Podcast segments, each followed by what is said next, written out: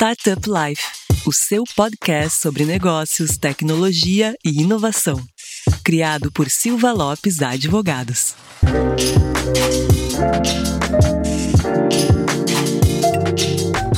Fala pessoal, eu sou a Cristiane Serra e esse é o seu podcast Startup Life. Está aqui comigo mais uma vez para dividir a apresentação o meu colega Renan Rafa, advogado do Silva Lopes Advogados, que já participou de um episódio sobre diversidade. Renan, bem-vindo mais uma vez.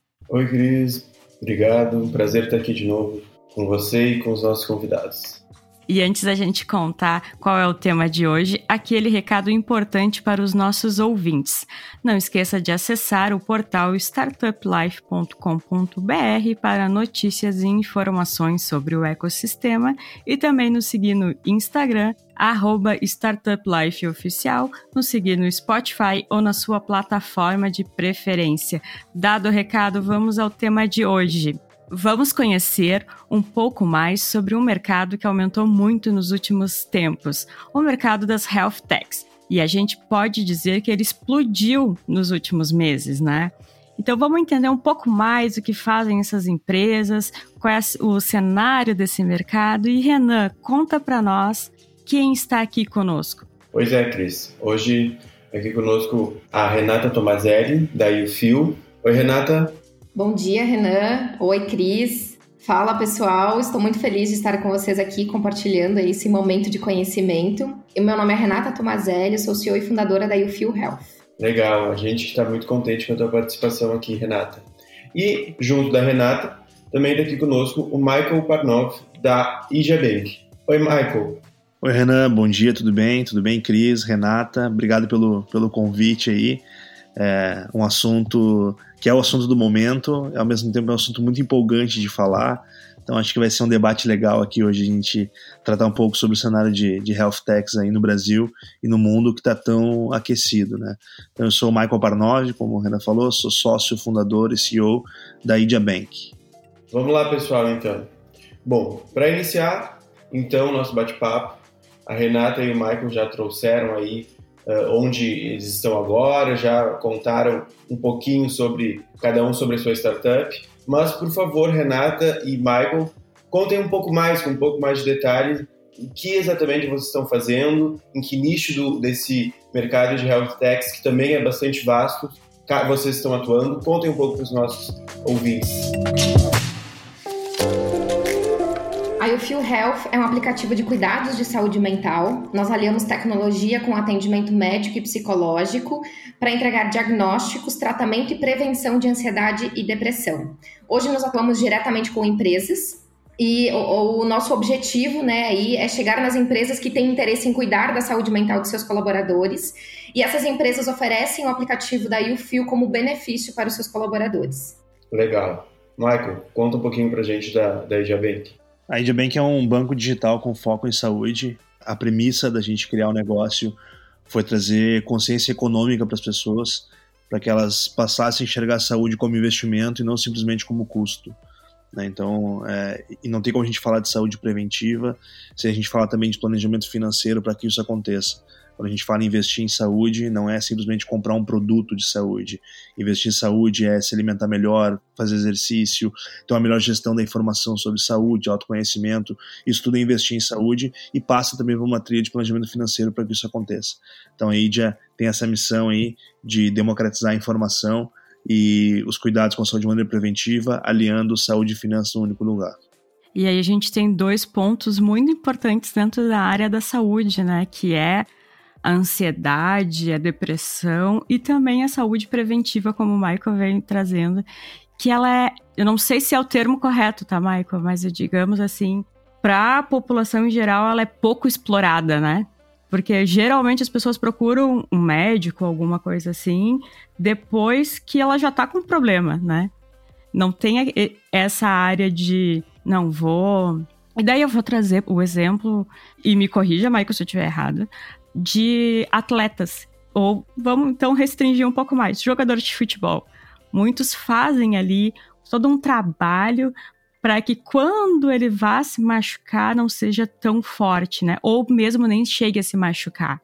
Então, a gente vê muito essa coisa da saúde preventiva muito no esporte. E não é só em relação a lesões físicas, né? Que eu estou dando o exemplo de jogador de futebol, está muito mais relacionado a uma lesão física. Mas é pouquíssimo explorado realmente esse, de modo geral, para a população, essa área de saúde preventiva, né? E pouco falado até, né? Que a comunicação e a informação, levar essa informação talvez seja algum dos gargalos, né? Exato, perfeito a tua colocação, Cris. É exatamente isso. Hoje, o, o, se a gente for pegar, dividir a saúde preventiva em algumas trilhas, a primeira jornada ela é conhecimento e informação.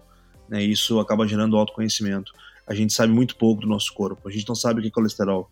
A gente fez uma pesquisa e as pessoas não sabiam que a gente tem dois tipos de colesterol. Sim. Se tu vai falar em LDL, HDL, muita gente que está ouvindo não sabe também o que é triglicerídeos, etc.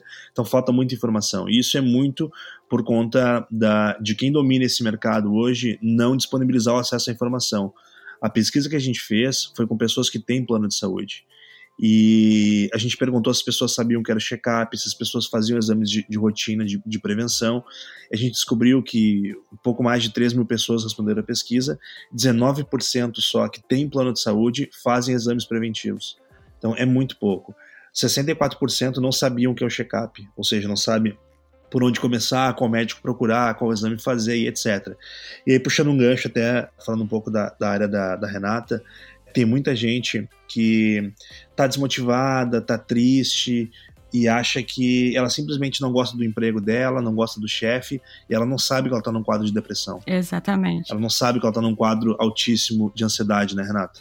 Perfeito, perfeito, Michael.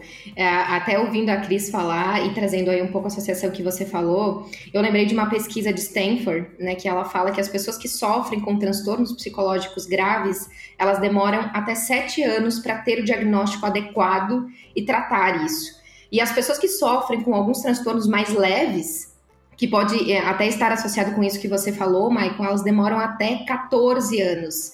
Gente, é muito tempo de vida que essas pessoas ficam sofrendo, isso impacta na produtividade, isso impacta na sua vida, nos seus relacionamentos, na sua saúde física. Com certeza. Né? Não só na mental, então a gente tem uma série de consequências em função disso. E ainda na saúde mental a gente fala do estigma, né? Sim. Que muitas pessoas, além dessa falta, essa falta de conhecimento, acredito que seja um dos motivos também, ela favorece para que as pessoas não tenham o diagnóstico, não tenham esse autoconhecimento, não busquem ajuda quando elas estão precisando.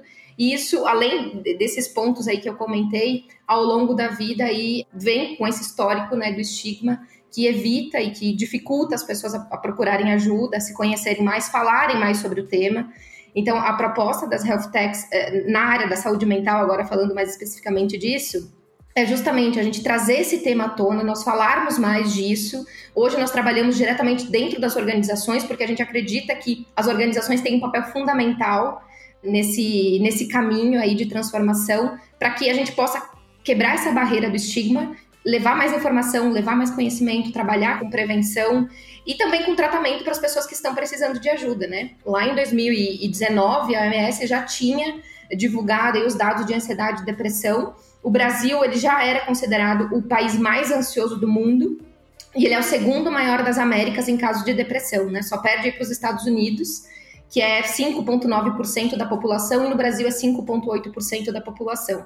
E aí, adicionado a isso, nós temos esse momento que nós estamos vivendo, onde as pessoas aí, só em 2020, elas desenvolveram uma chance de três vezes mais desenvolver transtornos como ansiedade e depressão em decorrência desse momento. Então, a gente está falando de fato de um assunto urgente que precisa ser abordado, tratado, prevenido, né, para que a gente possa cuidar melhor da saúde em geral. E esses transtornos psicológicos, né, principalmente a ansiedade, assim, está muito ligada ao excesso de preocupação com o futuro, né?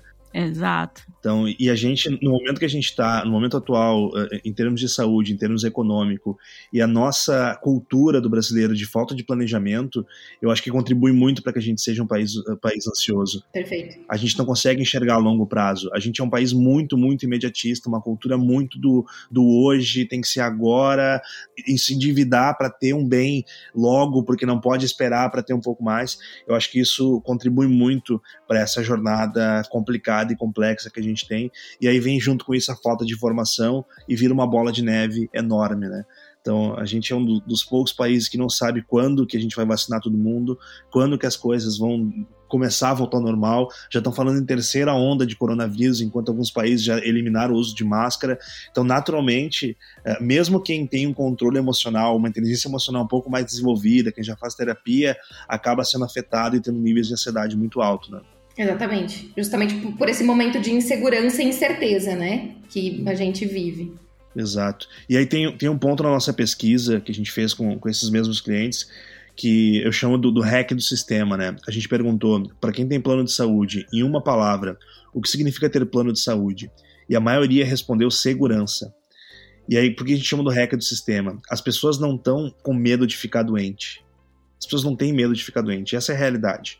Quando eu digo as pessoas, são a maioria, tá? Do que responderam à pesquisa porque as pessoas compram o plano de saúde não preocupadas em cuidar da saúde. O medo delas é, tá, quando eu tiver uma doença grave, será que eu vou ter assistência para tratar aquela doença? É por isso que as pessoas, o valor que está por trás da, decisão de contratar o plano de saúde, ele é segurança e não saúde. E é aí que a gente está comprando e consumindo errado esse produto. E aí eu brinco que, na verdade, o que o brasileiro compra é um consórcio de doença. é verdade.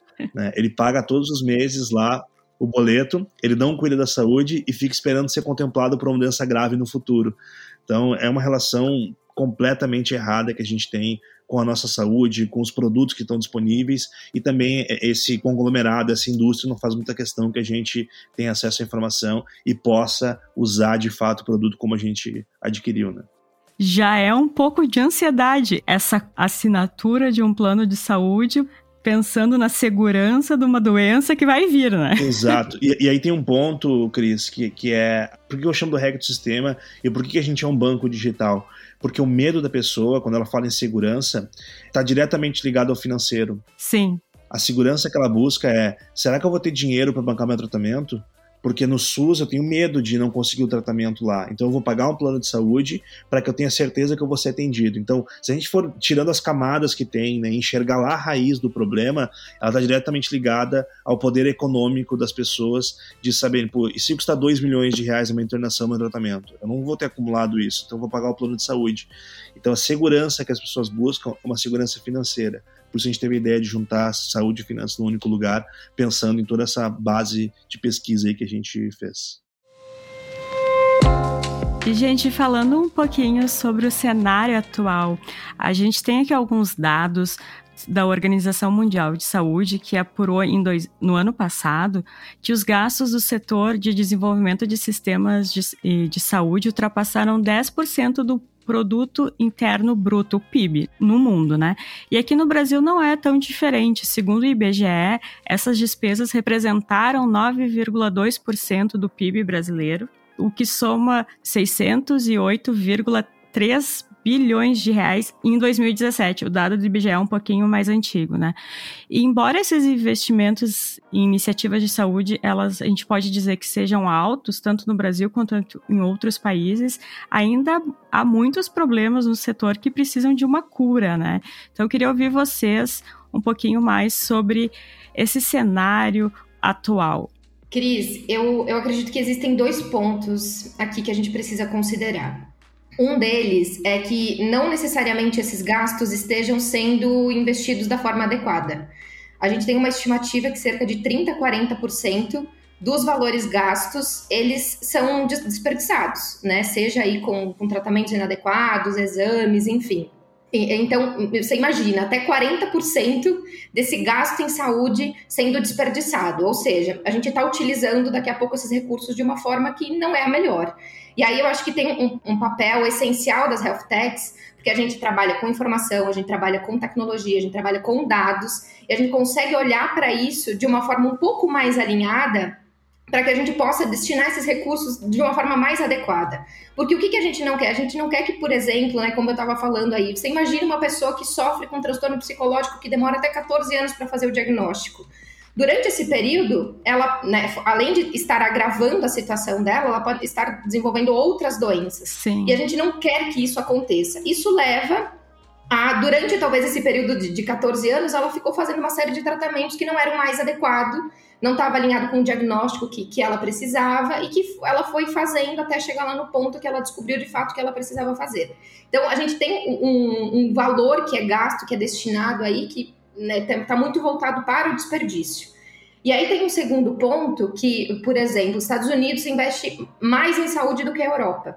No entanto, as pessoas na Europa elas vivem mais, né? A longevidade é maior do que nos Estados Unidos. Então, eu acredito assim que não tem uma correlação talvez exata né, desses dois pontos, principalmente porque quando a gente fala em saúde e prevenção, a gente está olhando para médio e longo prazo, né?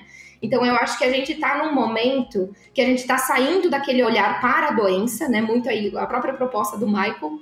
A gente deixa de olhar só para a doença, a gente começa a olhar para a saúde, trazendo informação, trazendo dados, trazendo tecnologia. E aí a gente consegue ter uma, uma visão um pouco mais de cima e entende o que, que impacta na nossa saúde. O Michael também comentou aí, a gente sabe que exercício físico, alimentação, a, a excesso de trabalho, né? O MS divulgou que mais do que 55 horas de trabalho por semana podem aumentar em 35% o risco de morte por AVC.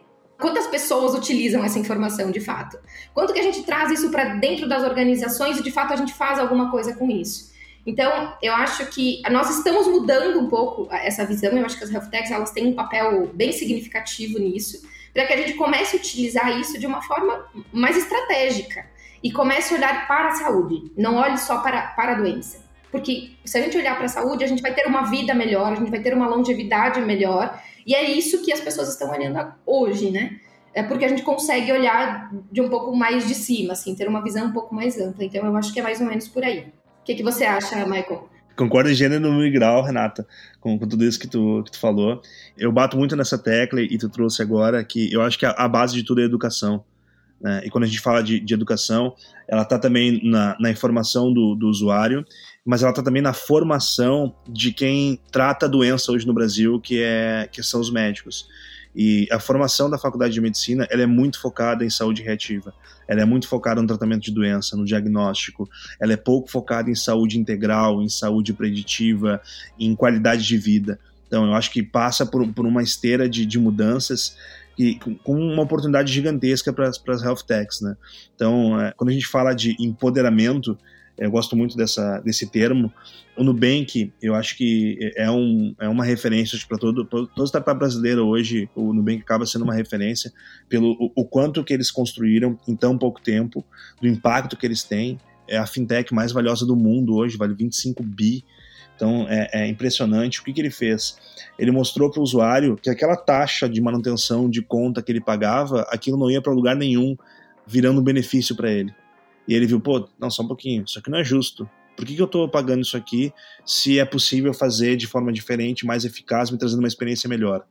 Aquela unidade do cartão de crédito, pô, mas para onde é que vai isso aqui? É, isso aqui é só um lucro a mais que tem esse, esse mercado. E aí ele vai tendo consciência disso e vai entendendo, não, esse caminho aqui é melhor. Eu acho que se eu tomar esse caminho, porque passa pela essa tomada de consciência do usuário. Né? Eu acho que o termo customer centric ele é essencial para essa mudança que o mercado precisa. E aí o direcionamento dos investimentos é ficando mais inteligente a ponto que também quem está usufruindo desses investimentos tem uma tomada de consciência maior. Perfeito. Então, eh, se a gente olhar para a profitability né, mundial, o mercado de saúde é o mais rentável, o mais lucrativo. No Brasil é banco, é o mercado financeiro. Então, tem uma, não tem necessariamente uma correlação entre, entre as coisas, mas tudo isso que a Renata falou, e complementando isso que eu disse, eu acho que está aí o caminho da gente buscar uma transformação, mais uma, uma transformação, uma revolução em saúde, que eu acho que é o que precisa acontecer no mundo todo e no Brasil, cada dia mais, a gente vendo a, como as coisas estão sendo conduzidas, né, da, de uma forma que não não tá legal para todos os stakeholders da cadeia, né? Seja para operadora, seja para o médico, seja para o usuário, para a clínica, para o hospital, todo mundo só tira valor da cadeia. Então a gente, a nossa missão como startup, como health tech, é pensar como é que a gente agrega valor a essa cadeia, tendo o cliente no centro disso tudo. Muito bom. Bom, a gente está vendo que a missão aqui dos nossos convidados é ambiciosa e não é pequena, né? É, é realmente é muito interessante ver essa mudança de perspectiva que vocês propõem quando se fala sobre saúde. E me, me chama muita atenção justamente essa mudança de não falar sobre doença, mas sim falar sobre saúde. Né? Isso é uma virada completa daquilo que cultura, culturalmente a gente está habituado e que a gente replica sem nem perceber. E os efeitos justamente trazem tanto dano né, para as pessoas, para a qualidade de vida das pessoas e tem repercussão em, em diversas esferas, inclusive a financeira, como o Michael está apontando também. Bom, a gente já está vendo aí que estamos lidando com um ecossistema, com um mercado que tem inúmeros desafios, questão de alocação inadequada de, de finanças, desinformação, medo, né, por parte das pessoas muitas vezes em falar sobre saúde, ou na verdade em falar sobre doença, talvez por isso haja tanto medo. Além disso, eu enxergo e gostaria de, de saber de vocês que existem muitos outros desafios no dia a dia de vocês para que vocês justamente consigam pôr em prática uh, essa missão que vocês se propõem a fazer. Um desses desafios que sempre é tão comentado quando se fala em saúde é a regulação que envolve esse mercado, por exemplo. Vocês estariam de acordo que há muitos entraves do ponto de vista regulatório ou vocês já olham para esse tema também de uma outra forma, no sentido de que, bom, nós podemos nos fazer aliados da própria regulação para justamente fazer e implementar as mudanças que o mercado tanto precisa. Sobre esse, esse tema de, de regulação, Renan, tem um ponto que eu e a gente sempre fala, né? As startups, essas startups insurgentes, né, que nascem mesmo raiz lá com bootstrapping, toda aquela coisa, fazendo MVPs e, e tudo mais, elas têm sempre procurar se manter à margem da regulamentação não é na ilegalidade, é a margem de qualquer regulamentação, é encontrar as brechas que tem no sistema para que a gente possa ir construindo isso. Eu acho que o que tem, o que tem de regulação hoje, regulamentação hoje, ela é arcaica para o que as startups estão propondo. E eu acho que o, essa fazendo uma relação assim de como que quais são os desafios né, da, da startup de, de health além da, da parte de regulamentação, tem a, a questão de investimento. Eu acho que isso tem mudado nos últimos 15 meses, talvez, aí, quando os mercados de venture capital se voltaram dos seus holofotes, tiraram de fintech e passaram para health, que era super baixo assim, e de repente viraram a grande a, a galinha dos ovos de ouro aí da, dos fundos. A abertura de fundos todos os dias quase tem uma nova notícia que determinada empresa abriu um fundo, tais family offices se juntaram e criaram um fundo e o foco é, é saúde, o foco é, é bem-estar, etc. Então acho que essa abertura e a entrada das startups nessas brechas que tem hoje de regulamentação vai ajudar com que a gente possa reescrever o que é a regulamentação de, de, de saúde. Né? A própria LGPD, que vem para regulamentar essa parte de dados, eu acho que tem que, tem que abrir um, um canal para que a gente possa falar mais sobre dados de saúde, de como que o usuário pode se beneficiar da entrega de dados dele para as empresas que estão realmente preocupadas em devolver saúde como benefício. Né? A gente criou um termo interno que é o health back, né? Como é que os dados que o cliente me entrega, como é que eu faço para aquilo virar saúde para ele, como é que eu faço para aquilo virar bem-estar. Então, é um entrave a regulamentação, sem dúvida. A gente vê a telemedicina. Pô, quantos anos os países lá fora já faziam telemedicina? No Brasil mesmo, os médicos já faziam telemedicina. Eu lembro quando eu era, quando eu era pequeno, minha mãe ligava para meu pediatra e ele dava orientação para ela. Aquilo já era telemedicina. Só que não, não podia. Eu vou dizer que eu, eu já pedia consulta por telefone há muito tempo, porque meu irmão é Exato. é médico. Exato. eu ligava para ele, ó, oh, tô sentindo isso, o que, que eu faço? Exato. Então, você vê que, assim, normalmente quem, quem faz a regulamentação é quem não, não é parte do problema. Eu acho que esse, esse é o principal ponto. E com a entrada de health techs, onde, de novo, o cliente, o usuário é que dita o que, o que é melhor para ele, não tem como fugir. Né? A gente teve a situação, teve que vir uma pandemia para que o setor enxergasse o benefício da telemedicina no cuidado primário, no atendimento eh, de triagem e etc. Eu acho que a força do usuário vai empurrar com que a gente tenha mudanças. A própria redução dos custos, né? Exato. Utilizando tecnologia, enfim. Eu acho que se não tivesse surgido os bancos digitais e as fintechs, a gente não teria Pix. A gente nunca teria Pix no, no... porque o Pix é bom para quem? É para o usuário. E quem é que estava preocupado com o usuário 10 anos atrás? Né, do setor bancário. Ninguém estava preocupado. Então, o Pix nunca ia existir por parte do governo federal para que isso fosse um, benefício. Eu acho que isso é uma mudança gigantesca na regulamentação. O Open Bank está vindo para mudar uma série de coisas e tudo isso impulsionado por essa força de capital, comunicação e inovação das, das fintechs. Eu acho que esses mesmos pilares aqui, esse tripé, ele vai pivotar para a saúde e a gente vai ver muita coisa mudando em termos de regulamentação para apoiar essa transformação, essa revolução que o mercado de saúde precisa. E seguindo o exemplo das fintechs, a gente vê, como o Michael falou, do, do Pix, do Open Bank, a gente vê esse movimento de mudança do próprio Banco Central, né? Que ele teve ele teve ações que talvez que o mercado nem esperasse, que com, com o próprio Pix, com Open Bank, tem o Sandbox. E para ti, Renata, os órgãos reguladores na área da saúde, eles estão caminhando a passos lentos nesse sentido ou nem isso? Eu acredito que está muito lento, mas eu sou uma pessoa otimista. Então eu concordo aí com o que o Michael falou. Uh, até porque nesse momento que nós estamos vivendo, muitas das adaptações que foram feitas de forma rápida foram protagonizadas pelas health techs que já estavam atuando muito à margem da regulamentação aí. Então eu acho que Sim. a gente começa a ter uma abertura para isso e eu acredito muito que esse movimento que a gente está fazendo, que a tecnologia e a inovação está fazendo em prol do usuário, ele é inevitável. É igual o exemplo que o Michael falou da, da do Nubank assim, chega um ponto que não tem o que fazer, é o usuário que precisa. Nós estamos trabalhando em prol do usuário. Sim. Os dados são para entregar benefício para o usuário. E aí, quando a gente passa, muda essa visão, não tem muita escolha do outro lado. A gente vai precisar se adaptar uh, olhando para ele. Então, eu acredito que, embora seja lento, ainda assim, a gente precisa evoluir muito, muito.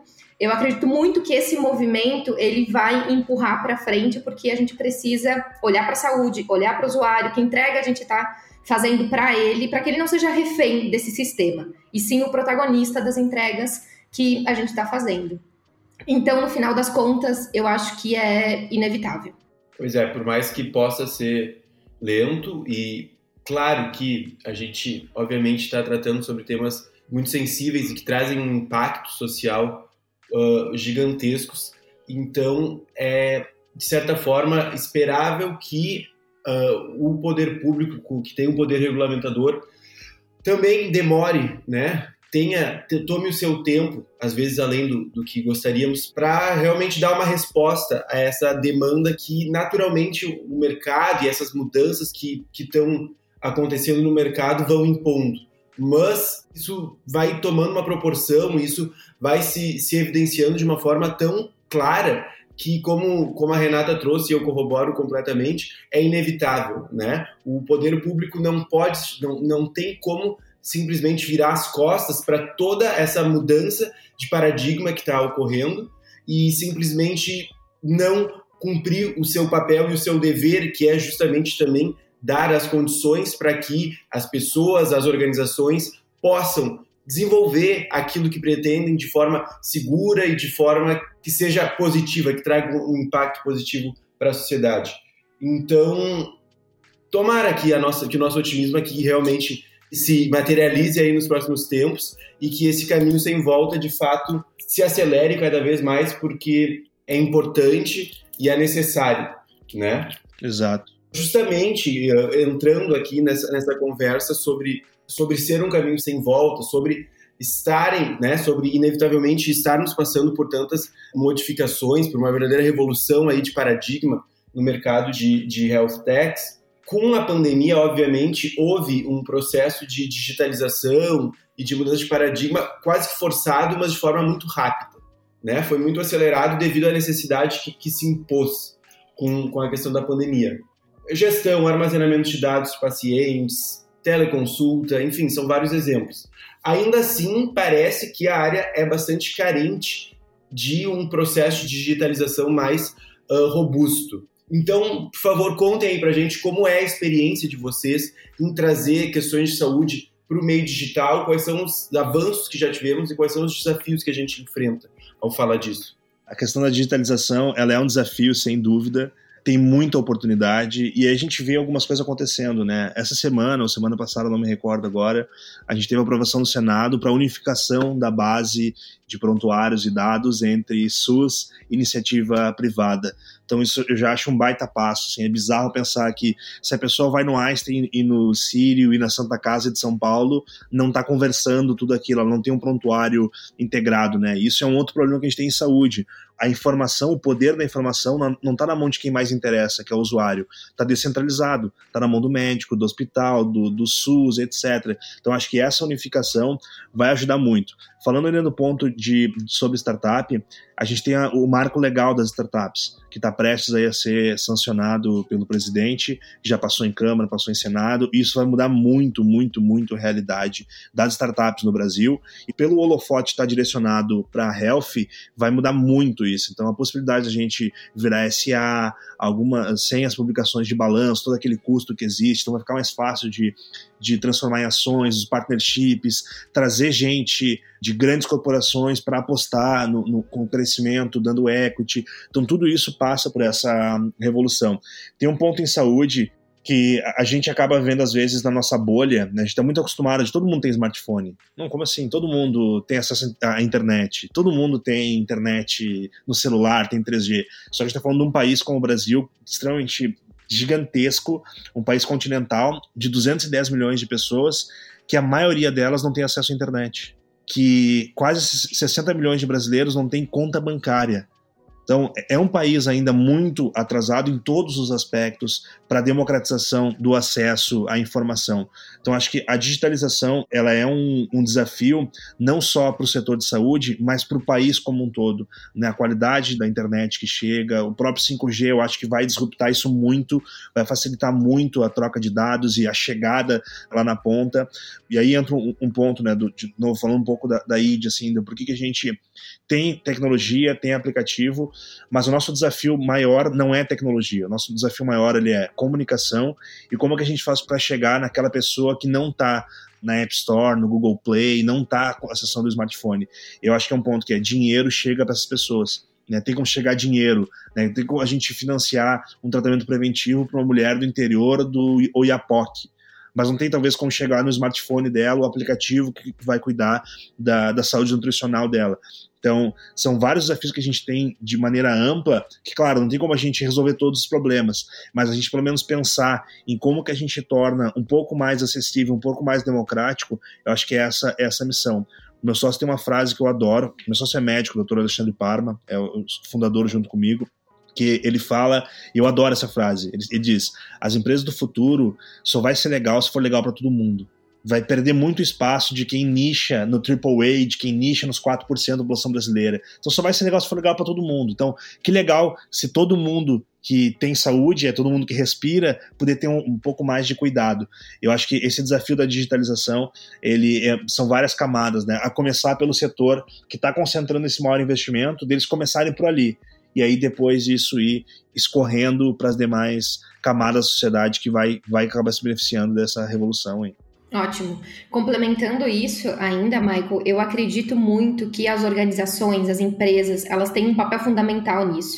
E foi por isso que nós escolhemos atuar diretamente com as organizações, porque quando a gente fala de saúde, a gente entende que, que as grandes empresas, eh, elas têm pessoas aí trabalhando e a gente consegue gerar uma escala maior através disso, né? Porque elas também geram esse impacto. Elas precisam se preocupar não só com seus colaboradores, mas com a sua comunidade, em como ela está levando a sua marca, o que, que ela defende ou deixa de defender, enfim. Então, é, as grandes empresas que têm o poder e muitas vezes recurso financeiro também para poder investir, além do, do, setor público, né, que eu acho que não resolve o problema sozinho, eu acho que as empresas elas precisam entrar nesse movimento também, porque isso impacta todo mundo, né? Como o Michael falou, se as pessoas não têm saúde, enfim, como que ela vai trabalhar? Como que ela vai ser produtiva? Como que ela vai ser criativa? Como que ela vai ser uma pessoa flexível, que vai ser adaptável, que em situações como a gente está vivendo ela vai conseguir se reestruturar, lidar com a situação, enfim. Então, eu acho que tem um papel social das empresas, esse é um ponto, e tem um papel de cuidado para os seus colaboradores, que é outro ponto, né? São duas coisas diferentes, mas que eu acredito muito que as empresas têm um papel e elas precisam se comprometer com isso, assim, com o papel que elas desempenham enquanto marca, enquanto empresa, enquanto impacto que elas geram, né? social e com o seu time de colaboradores. É por isso que a gente entra é, justamente nesse ponto, né, nesse foco, trabalhando com essas empresas, porque a gente acredita que aí é um bom canal, seja para gerar escala, seja para gerar informação, enfim, né, a gente conseguir levar isso para mais pessoas, né? Talvez no primeiro momento não democratizando como a gente gostaria, mas dando passos para que isso, quem sabe no futuro seja mais fácil e, e aconteça aí de uma forma melhor plantando a sementinha, regando para a mudinha começar a crescer, Exato. né? E a gente já vê esse movimento, né, de empresas mais abertas a falar sobre a saúde dos, dos funcionários, não só pelo lado, digamos, financeiro, né? Porque ah, um funcionário mais saudável vai render mais. A questão, como a Renata falou, da marca, da, do posicionamento, então o cliente vai ser mais atraído. Mas acho que as empresas também humanizaram um pouco isso, né? E de realmente ter o cuidado com o seu funcionário, pensar na, na saúde dele. E talvez a pandemia tenha ajudado isso também, né? Com certeza. Eu vejo que também, como a Renata falou lá no início, a questão da saúde mental tem alguma coisa de estigma ainda para falar, as pessoas têm um certo receio, têm às vezes vergonha de dizer que, que faz uma consulta com, com um terapeuta, que vai no psiquiatra. Mas as pessoas acho que começaram a se sentir um pouco mais seguras para falar sobre esse tipo de coisa, sabe? É porque a gente começa a abrir um espaço, né, dentro da, das, das organizações. E as pessoas entenderem que é normal, né? Tá tudo bem e não tem problema. Ao contrário, tá? O problema é não ir quando, quando deveríamos todos ter acesso a esse tipo de ferramenta. Exatamente, porque Exatamente. isso aí no, no curto, médio e longo prazo, né? Quanto mais longo prazo, mais prejuízos causa. Mas o que eu acho curioso é que se a gente entrar em qualquer live, em qualquer podcast, enfim, em qualquer lugar, e, e estiver alguém falando sobre pessoas nas empresas, as pessoas vão falar assim: as pessoas são os é o ativo mais importante da organização. Muita gente, provavelmente todo mundo que está ouvindo aqui, já tem ouvido isso em algum momento. Só que quando a gente vai para a prática, não é isso que a gente vê sempre, né? Se as pessoas Exato. são o ativo mais importante, como que eu estou cuidando da saúde dos meus colaboradores? Exato. Né? Eu estou de fato dando a atenção que precisa, eu estou falando sobre saúde mental também. E aí, Cris, isso está um, mais associado a isso que você chama aí de, de mais humano, uh, porque a gente está vendo que se a gente não cuidar da nossa saúde mental, isso gera uma série de prejuízos, né? E as empresas, elas não querem ter colaboradores lá com declínio de memória, com declínio de atenção, com perda de produtividade, com perda Sim. de capacidade cognitiva, criatividade, enfim, habilidades que as empresas tanto buscam e que é, são impactadas, sim, por aspectos relacionados aí à saúde mental.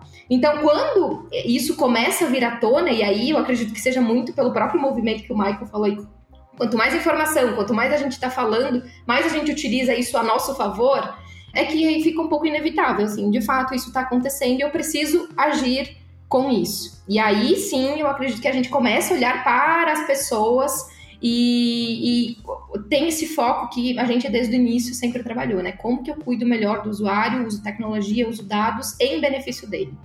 Então eu acho que esse movimento está mudando, tem muito para ser feito, mas quando as grandes organizações também começam a fazer movimentos, né? O LinkedIn vai lá e fala: ah, a gente vai dar uma semana que de folga para os nossos colaboradores para que eles cuidem da sua saúde mental. Aí essas empresas elas já começam a mostrar um pouco desse movimento e outras empresas aderem. É isso que eu quis falar também antes quando eu falei do movimento das organizações, que elas têm um papel importante nisso. Porque aí a gente traz essa informação, esses dados, esse conteúdo e mostra, olha, gente, é, é por aqui.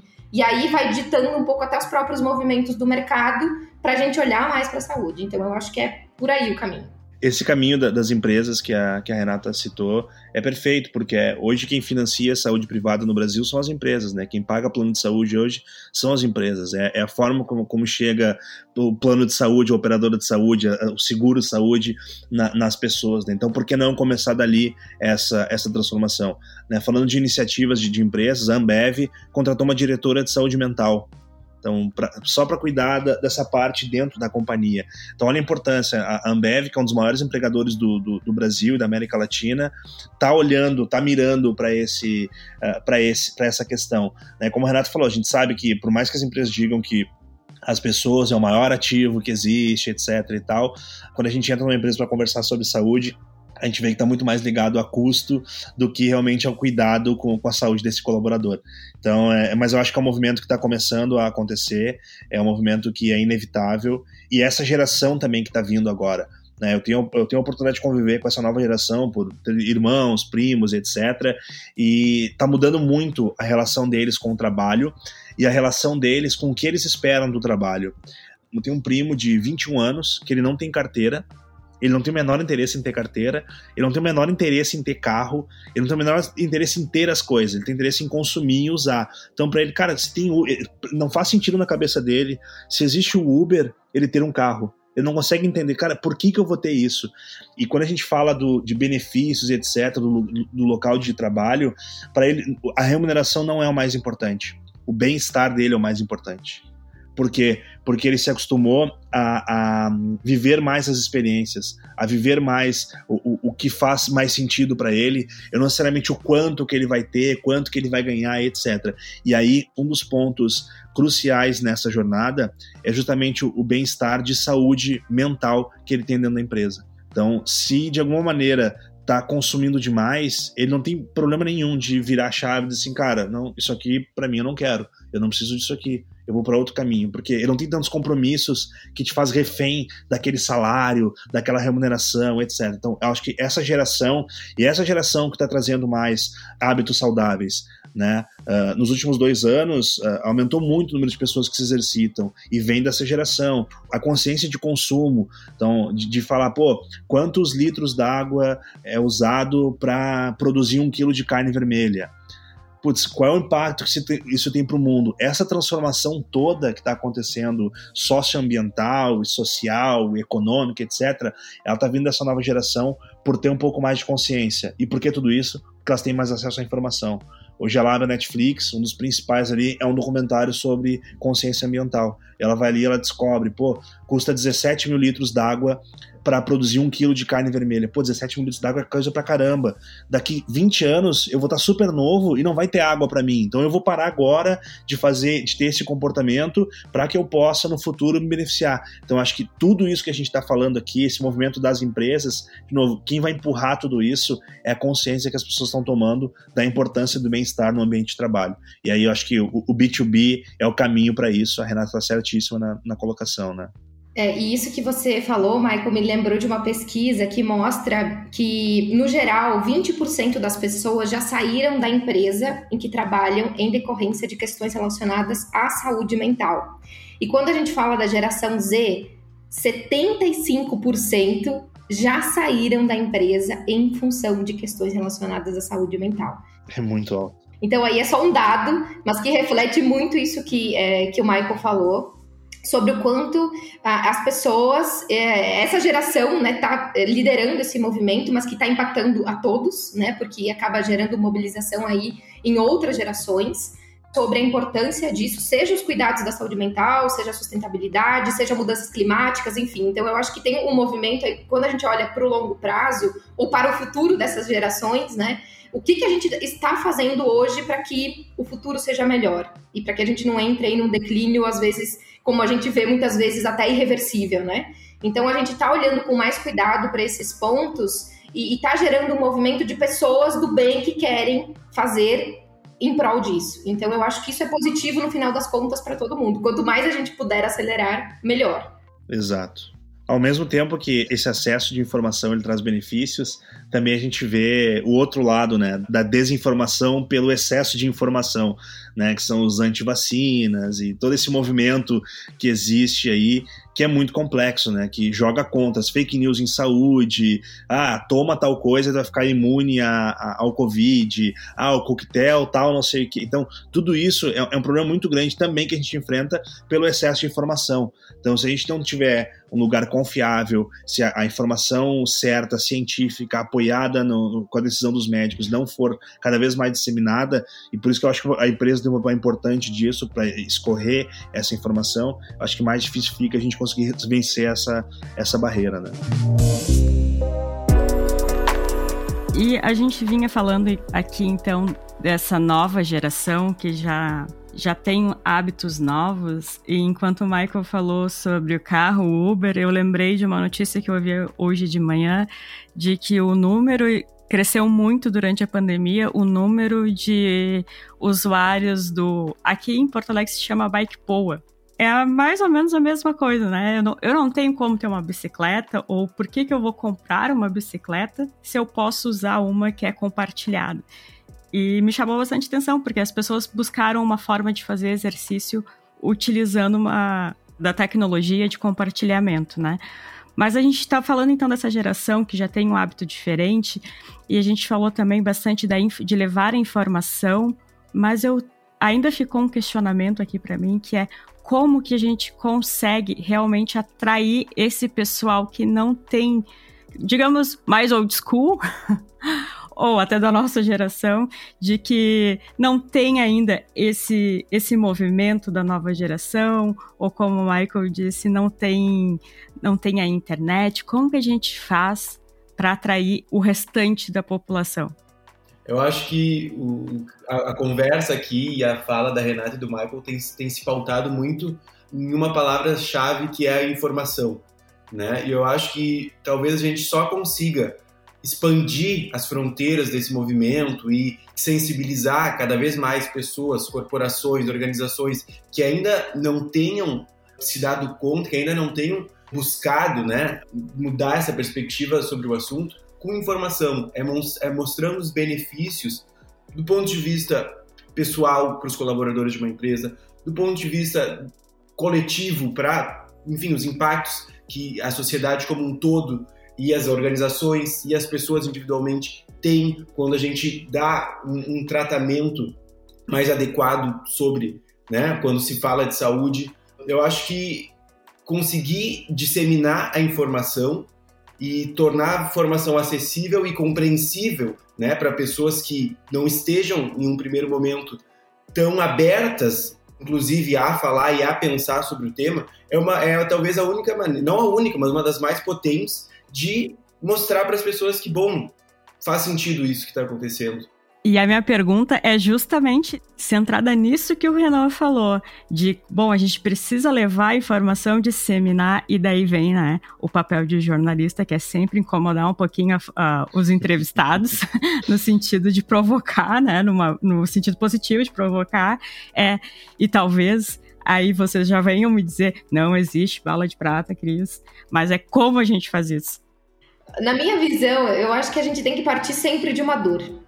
Né? Todas as pessoas, elas têm uma dor. Se a gente for falar, por exemplo, quando a gente fala de saúde mental, qualquer pessoa que eu falo, ou essa pessoa sofre com alguma questão de saúde mental, ou ela conhece alguém que sofre com é, alguma questão de saúde mental, ou a mãe ou o pai sofreu com depressão, ou ela está sofrendo com ansiedade, ou ela tem um amigo, uma amiga muito próxima que sofre com ansiedade ou depressão, enfim. Ou qualquer outra questão aí relacionada à saúde mental. Então, quando eu vou falar com essa pessoa, eu me conecto com uma dor que, ou que ela conhece ou que ela vivencia muito próximo, né? Por que, que eu tô dando esse exemplo? Porque eu acho que, que a gente precisa partir daí. Quando a gente fala de saúde, em termos gerais, qualquer pessoa que a gente vai conversar, todo mundo precisa cuidar da sua saúde. Mas qual que é a dor que você tem?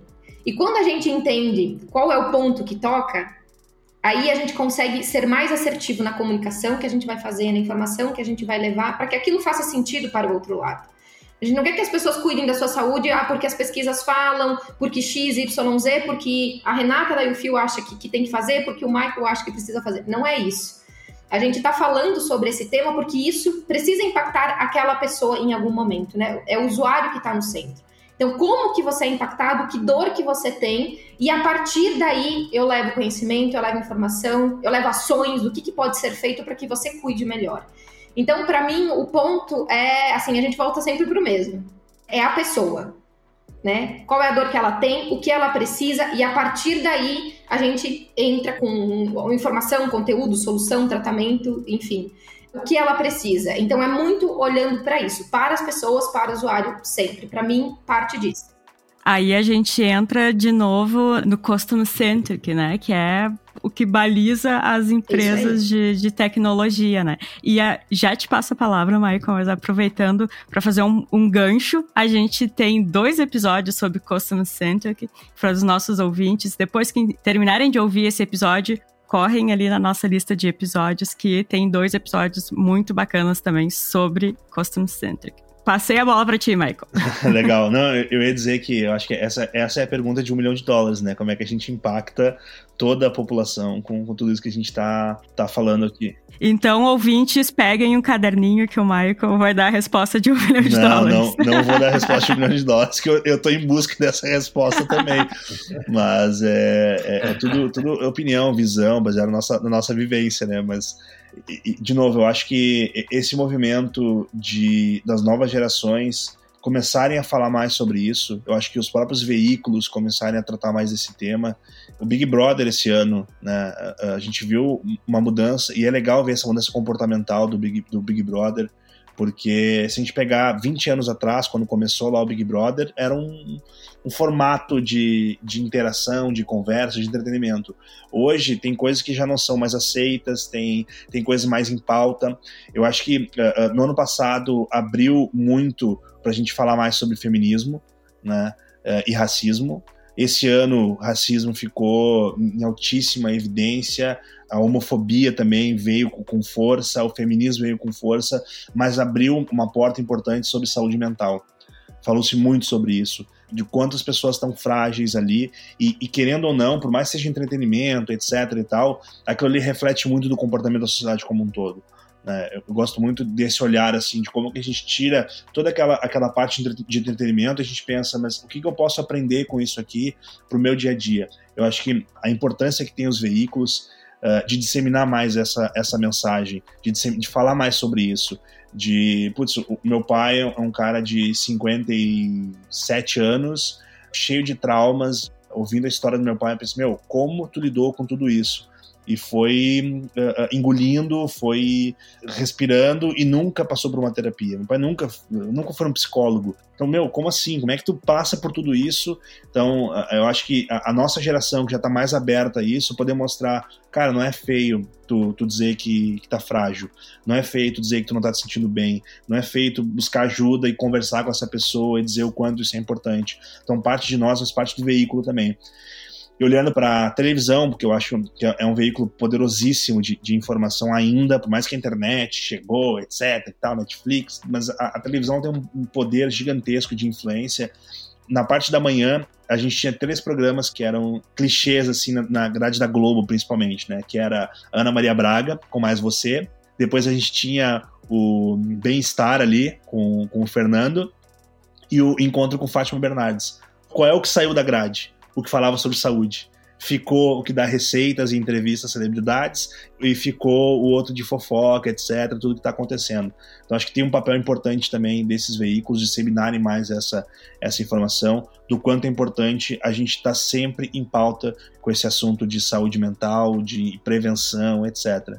Então, não é a resposta de um milhão de dólares, ainda estou em busca dela, mas é, num, talvez no, no, fantástico mundo de Michael, as coisas funcionariam melhor se, se a gente conseguisse um pouco mais de engajamento da, de quem tem poder de influência sobre a nossa sociedade, né? Então, gente, com essa reflexão, a gente vai fechando o episódio de hoje. Com certeza, né, Renato? Tem muito ainda para discutir. A gente trouxe uma reflexão aqui profunda, mas ainda tem muito o que se discutir e fazer também, né?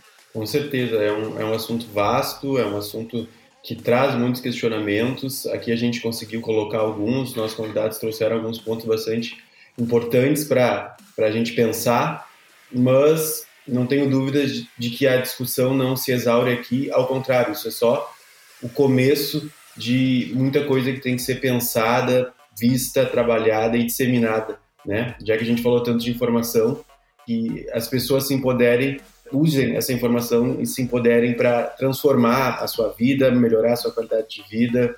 Enfim, eu acho que esse é o aprendizado que a gente tira desse episódio de hoje. É, e o Startup Life, ele se propõe justamente a isso, né? Ajudar as pessoas com as dores, os...